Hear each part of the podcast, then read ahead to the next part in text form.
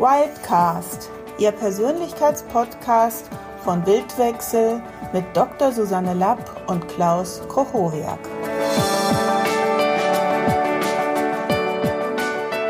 Herzlich willkommen zu einer neuen Serie unseres Podcasts.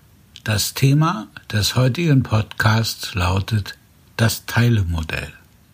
Eine der allgemeinsten Erfahrungen aller Menschen ist die Tatsache, dass wir in unserem Willen, unseren Absichten und unseren Vorlieben oft einen inneren Konflikt erleben.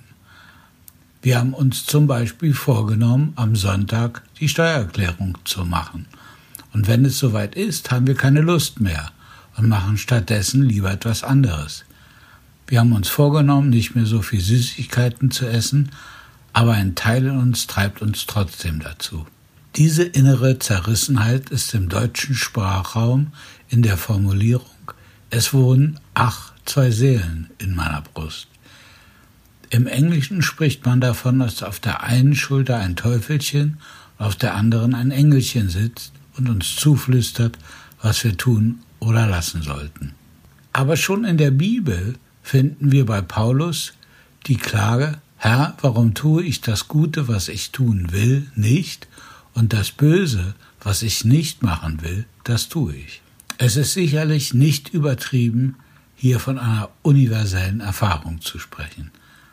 Das heißt, jeder von uns muss lernen, mit diesen inneren Konflikten klarzukommen und wie das im Einzelnen gehen kann, das erfahren wir hier.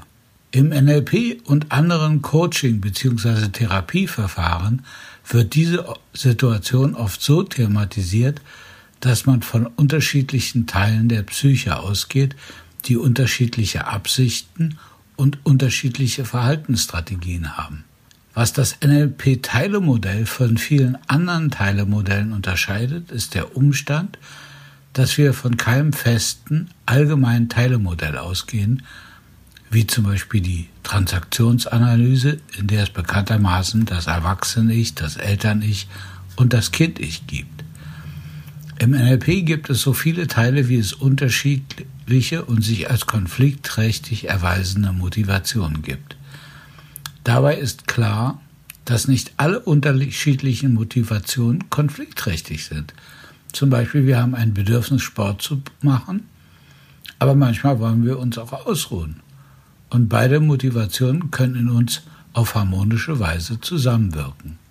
Erst in dem Moment, wo daraus ein innerer Dauerkonflikt wird, würde man im NLP auf die Idee kommen, dass es sich um einen Teilekonflikt handelt. Und noch deutlicher wird die Situation, wenn wir vor etwas Angst haben, obwohl wir gleichzeitig die Angst für völlig gegenstandslos halten. Hier liegt die Vermutung nahe, dass der Teil, der Angst hat, viel jünger ist als wir selbst. Damit nähern wir uns dem heißen Kern des Teilemodells.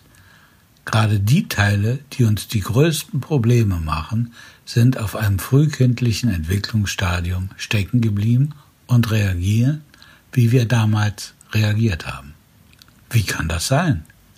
Es gilt allgemein als akzeptierte Tatsache, dass Traumatisierung, namentlich in der Kindheit, zu einer Abspaltung oder Dissoziation eines Persönlichkeitsanteils führen. Man kann sich das als eine Art Schutzmechanismus vorstellen, der gewährleistet, dass das Trauma nicht ständig in unserem Bewusstsein ist. Der Nachteil dieses Schutzmechanismus besteht darin, dass der Teil die normale Entwicklung der Person nicht mitmacht. Man kann sich das so vorstellen, dass der Teil in einer Erlebnisblase lebt, in der sich an seiner Erlebnissituation gar nichts geändert hat. Dieser Teil wird aber immer dann aktiv, wenn sich in unserem aktuellen Leben etwas ereignet, was diesen Teil an seine traumatische Erfahrung erinnert. Und dann fährt dieser Teil seine Gefühle und Verhaltensweise hoch, und zwar so, dass das erwachsene Ich sich dem gegenüber als völlig hilflos erlebt. Und wenn wir im Coaching unseren Klienten darin unterstützen, mit diesem kindlichen Anteil Kontakt aufzunehmen, stellen wir immer wieder fest, dass dieser Teil überrascht ist, dass die Person schon erwachsen ist. Das ist ein guter Hinweis darauf, dass der Teil in seiner dissoziierten Erlebnisblase abgetrennt von der biologischen und psychologischen Entwicklung gelebt hat. Die Lösung besteht dann darin, dass der Coach den Klienten anleitet, für den jüngeren Anteil etwas mit den Eltern oder wer auch immer an der traumatischen Situation beteiligt war, zu klären.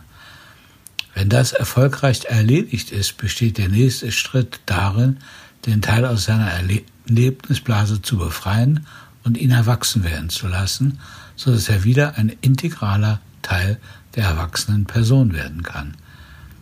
Wie das im Einzelnen geht, lernt ihr in der praktischen Ausbildung und ihr könnt dafür auch ein Einzelcoaching bei Wildwechsel buchen.